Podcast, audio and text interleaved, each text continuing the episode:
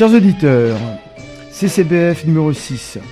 Aujourd'hui, Prométhée enchaîné. Notre être générique européen est un Prométhée enchaîné au rocher antiraciste, cependant que des vautours reviennent sans cesse lui arracher les chairs par lambeaux.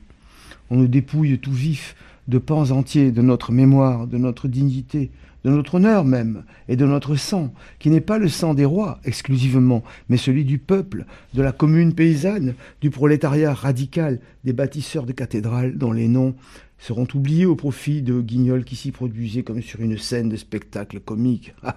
Qu'est-ce qu'il est drôle Non pas la mémoire Morassic Park, avec ses nostalgies affectées, des fils de famille en petits costards et fleurs de lys à la boutonnière, et leur mémoire offusquée, comme une vierge, la mémoire des papes, des ors de la monarchie du maréchal nous voilà, et des eaux de Vichy sucrées à la guimauve, auxquelles il faut ajouter, comme pour éteindre ce brasier éternellement allumé, la mémoire de Jeanne d'Arc, qui fut mise à mort pourtant par l'action conjointe des hommes d'église et des reîtres anglais. Si Dieu, comme dit Bossuet, se rit des hommes qui se plaignent des conséquences alors qu'ils en chérissent les causes, nous sommes deux car moi-même je m'exclave. Le capital et sa kyrielle d'État, qui sont comme les bras de Kali, te woque, t'éborgne, t'avorte, te confine, te shoot à la mort lente, te modifie génétiquement et t'LGBTise jusqu'au sang.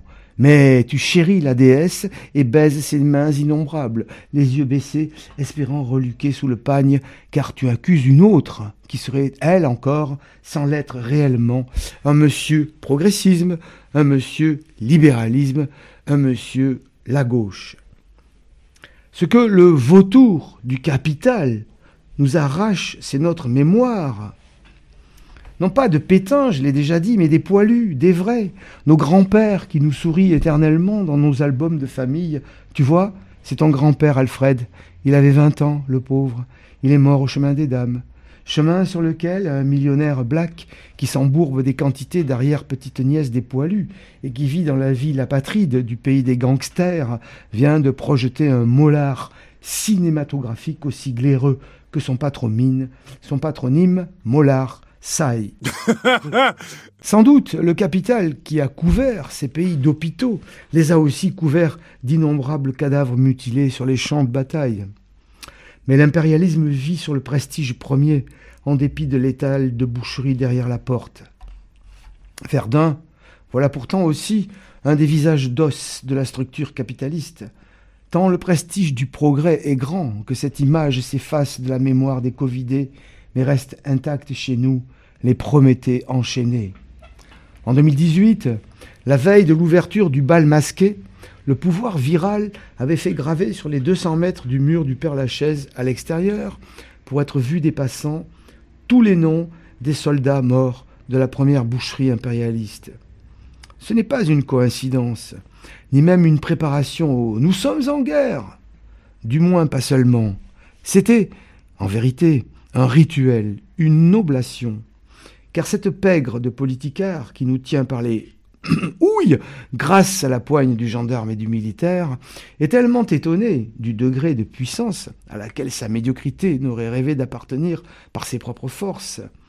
Comme rien de naturel ne pourrait justifier une telle puissance, leur pouvoir ne venant ni de leur force, ni de leur intelligence, ni même de leur ruse, ils sont tellement stupides et vils, ils ne peuvent donc que lui trouver une cause surnaturelle, non pas au ciel, mais dans l'abîme. En vérité, ils sont les, serviteurs inconscients de la pulsion de mort, de l'entropie. Je pose une, une théorie, l'identité, capitalisme et entropie. Le capital n'est pas devenu anthropique en devenant décadent. Il est la forme nécessaire que prend l'entropie dans l'histoire qui est l'espace-temps effectif du déploiement existentiel de l'humanité. Je n'ai pas plaqué ce concept de thermodynamique par analogie, parce que je serais hanté, comme Bertrand Russell, par le spectre de la mort thermique. Je ne dis pas entropie à la place de décadence, de dégénérescence, de décrépitude ou même d'involution. Notre temps est bien tout cela. Il est dégénéré, sénile, putrifié, certes, mais il développe dans sa putréfaction systémique une coïncidence entre le désordre croissant et l'uniformisation qui est la marque et la définition même de l'entropie en physique. La décadence de l'Empire romain, par exemple, est chaotique, mais elle est bariolée. Elle est décadente, mais elle est porteuse d'une vie nouvelle, d'un chaos qui va préluder à un nouveau cosmos. Ce sera d'ailleurs le, Moyen Âge.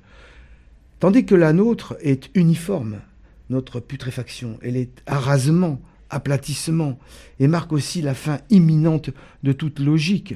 La pensée rationnelle occidentale cède devant l'irrationalisme féministe, les superstitions levantines, l'affreux monothéisme monolithique de la tartufferie pour les foules du despotisme oriental qui ne savent que piller et hurler.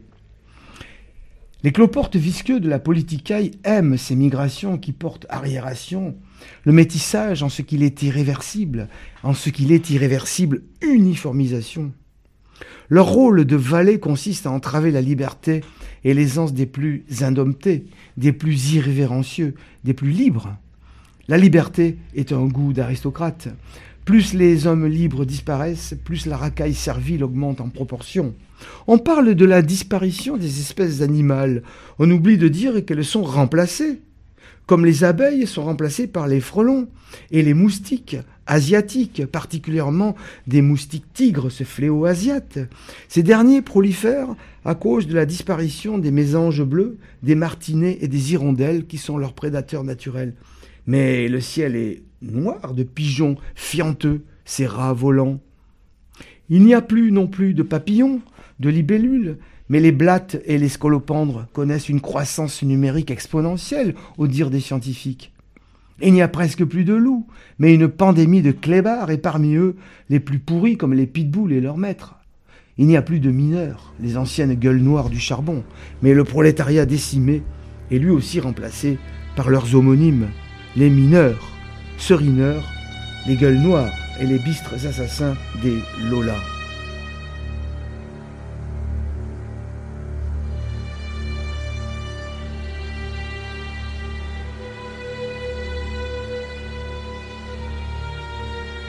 Voyez dans l'humaine espèce les ethnies qui disparaissent et celles qui prolifèrent, et vous aurez la cause finale des sombres bouffonneries d'Yves Mater, destinées à se rejouer bis repetita placente et remplacer les fluorescences en gilet. La submersion remplace l'incandescence éteinte et l'envoie refleurir dans ces sombres saturnales le point noir du Soros, comme au printemps arabe et aux étés ukrainiens. Que pèse le poids des siècles en face du siècle de la lourdeur? Nos politicaires parasites combattent la chaleur et la lumière, la vie. Ils rayent le bleu du ciel avec leur traînée. Ils pensent se servir eux-mêmes en profitant du luxe et du lucre, mais ils ne sont que les insignifiants agents du néant, de l'entropie, qui se croient les chéris du démon. La compréhension jusqu'au bout de l'entropie capitaliste reste inaccessible aux intellectuels, malgré le sentiment inné de leur supériorité, étant donné la classe d'esprit qu'ils ont présentement et qui les infâme dans les topiques des demi-habiles et parce qu'il leur manque la grâce qui la rendrait possible. Oui, ça c'est, très janséniste. J'avais envie de faire une petite phrase janséniste. Le colonialisme, cette volonté issue du suprémacisme blanc, voici l'histoire vue par une Algérienne qui a subi le colonialisme et qui a reconstruit la France éternelle, victime, sous le pont Mirabeau, sous le pont Saint-Michel coule la Seine et nos bougnoules. Il se peut que tu t'en souviennes, ils étaient plusieurs centaines, que la France se repente et meure, afin que l'odeur du suif demeure. Sous le pont Mirabeau coule de l'eau, ils étaient plusieurs centaines, FLN en flanelle à volo. Après la joie venait la peine, que la France se repente et meure, afin que le suif demeure. Comme ils flottaient, ces FLN, leurs doigts agrippés au cercueil, à défaut de valise, ô Hélène, et l'onde lasse les accueille. Que France se repente et meure, afin que le suive demeure. Pas étonnant après cela qu'elle s'en prenne à Lola, notre pauvre sœur arienne, cette sanglante algérienne, que France se repente et meurt, afin que le suive demeure.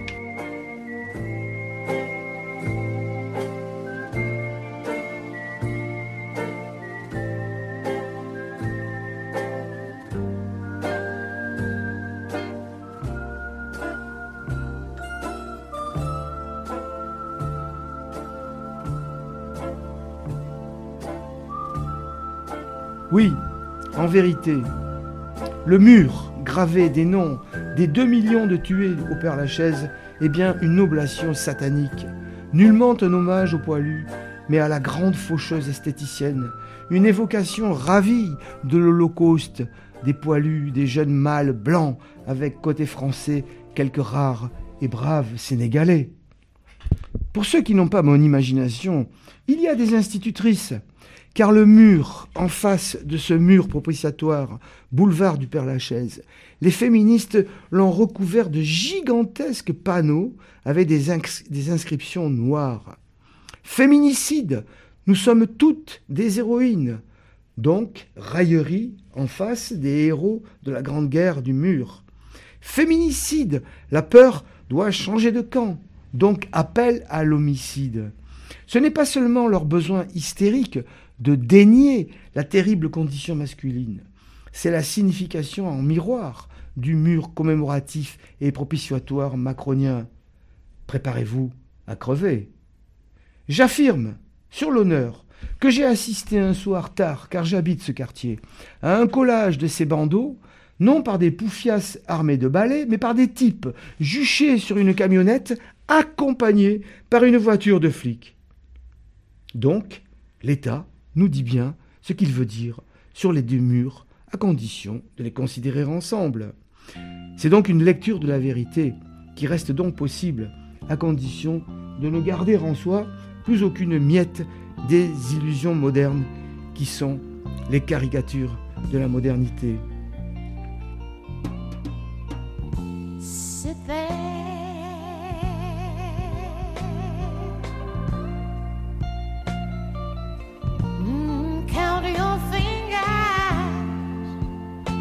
What else?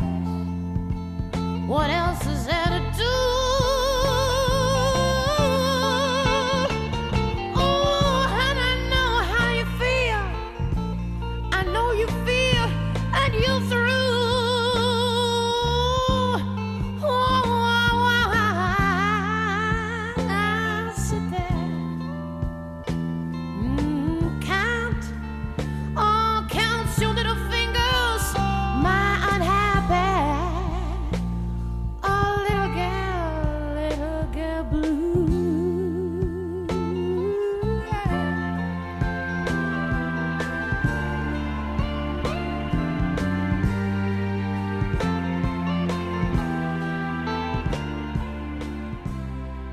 Lola.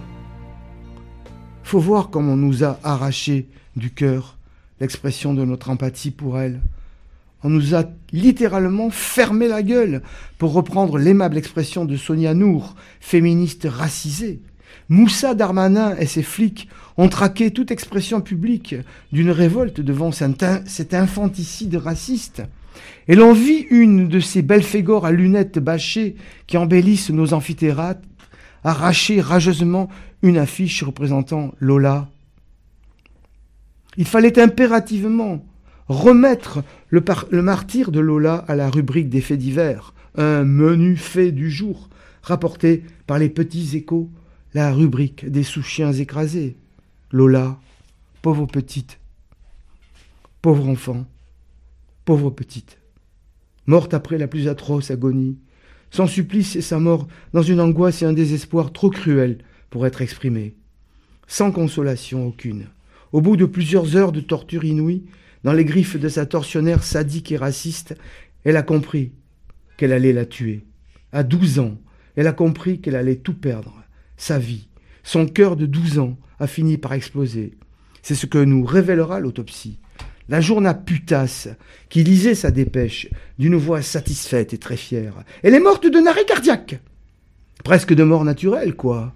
On imagine bien que la robe insoumise qui s'est précipitée pour la défense de l'Algérienne tirera profit de cette occurrence. Mais nous, crucifiés à la réalité, nous comprenons qu'elle est morte d'une angoisse insoutenable, qu'elle a compris que ces tortures ne cesseront qu'avec sa mort, qu'elles ne seront jamais compensées. Et puis, son petit corps sera fourré dans une valise. En voilà pour jamais. J'ai cherché une musique. Il n'y en a pas. Même l'adagio de Samuel Barber, que l'on dit l'œuvre la plus triste du monde, me semblait déplacé, comme un printemps qui s'efface à jamais. Il ne reste que Dieu. Mais s'il n'existe pas, alors que ce néant couronné soit maudit, il devrait rester au moins autre chose. La justice, mais existe-t-elle elle aussi?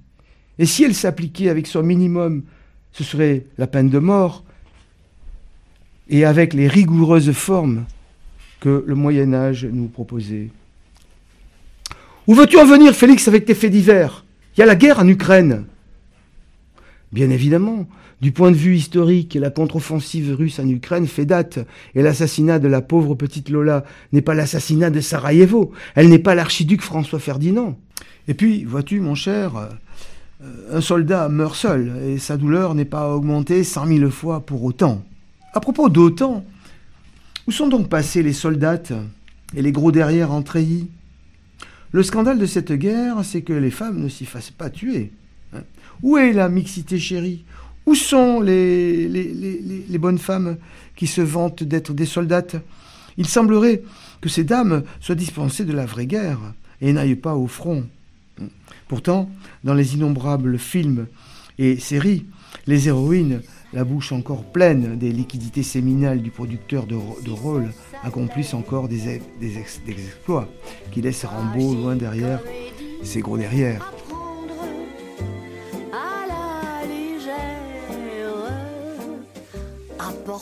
Le champagne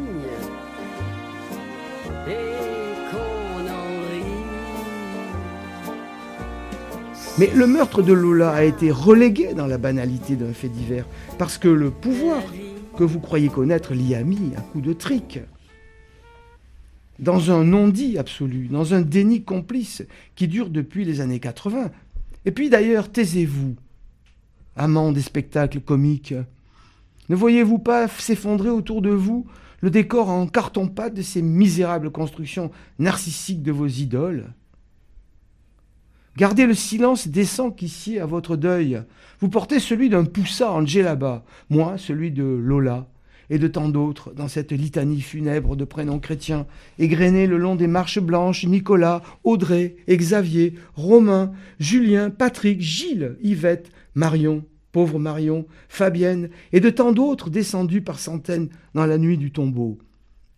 Cependant que les très rares voyous, descendus accidentellement par les flics après des vols ou des prédations quelconques, donnent lieu chaque fois à des scènes d'émeutes, relevées par les hauts murs des lamentations officielles et les hauts cris d'indignation du gros média et du gras pouvoir.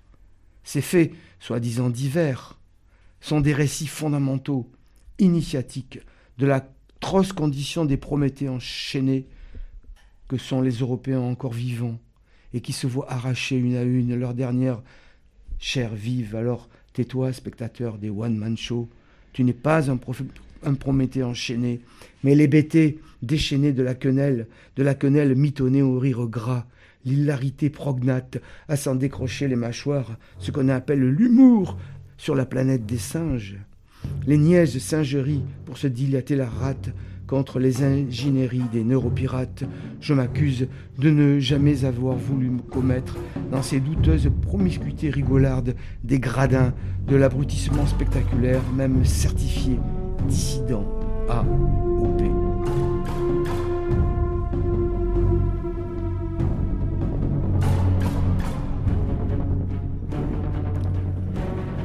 La conscience aiguë empathique de l'atroce supplice de Lola, la révélation intime de cette mort épouvantable d'une enfant, révélant l'animalité de celle qui l'a commise et l'abomination de sa cause formelle, le récit idéologique du colonialisme comme fils du suprémacisme blanc.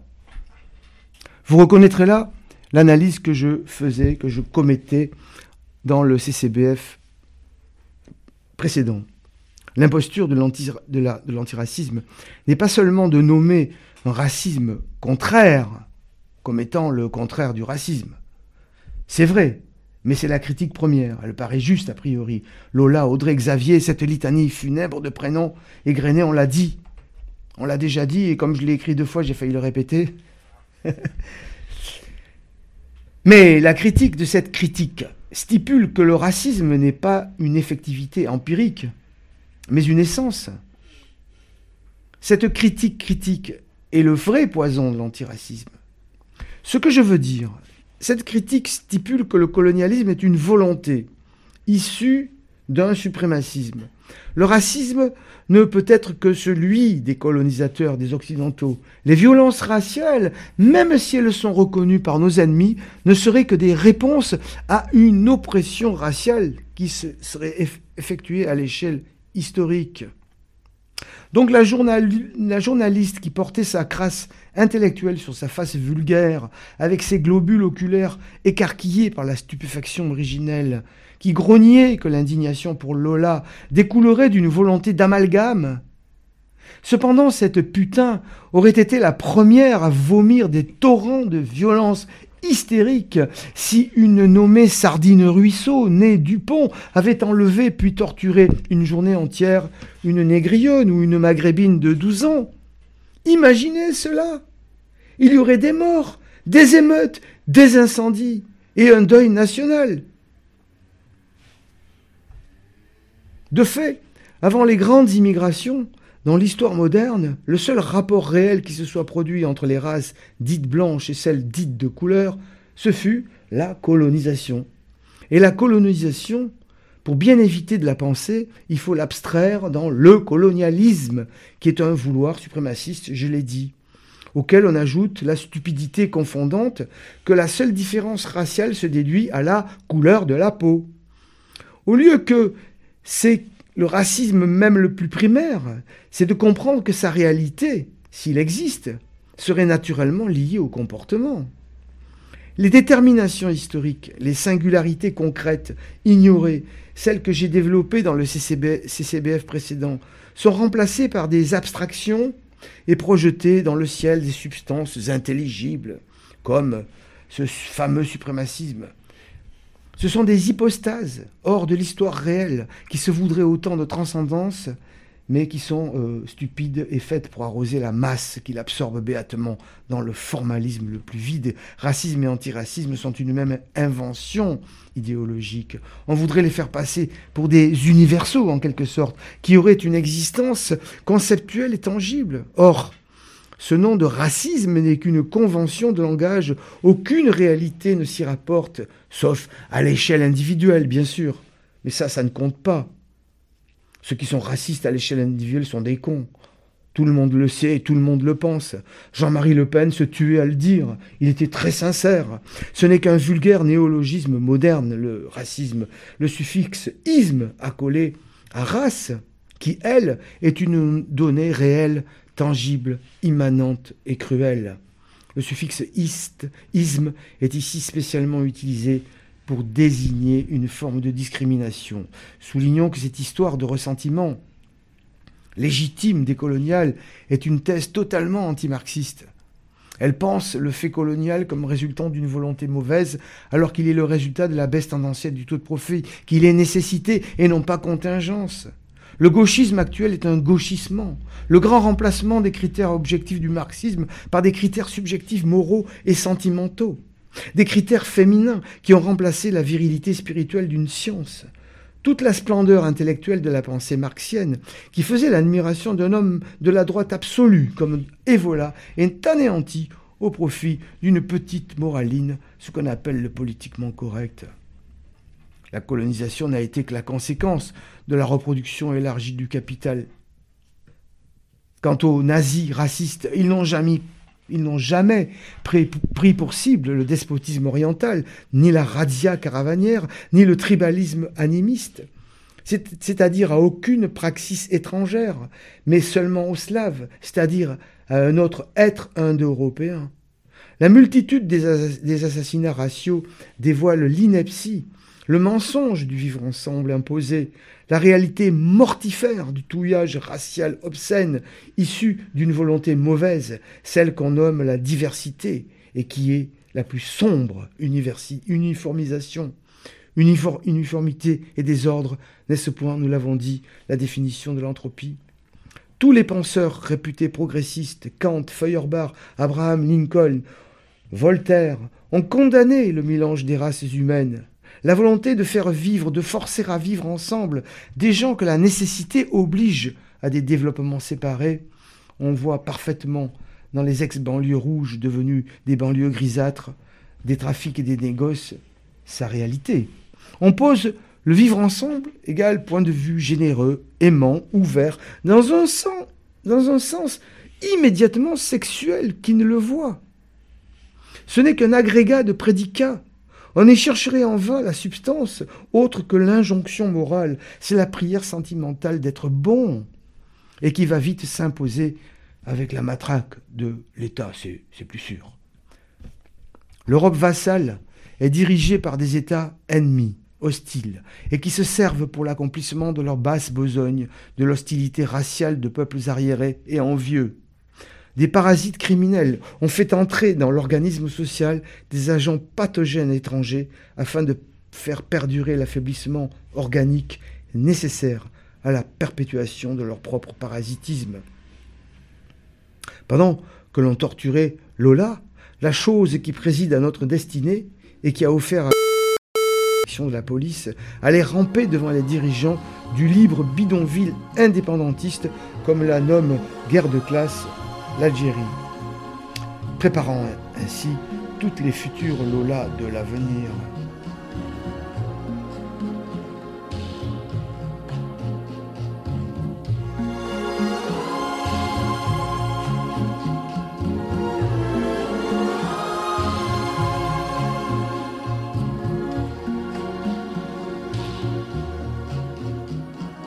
Mais enfin, on pourrait comprendre à la rigueur le crétinisme des adhésions idéologiques.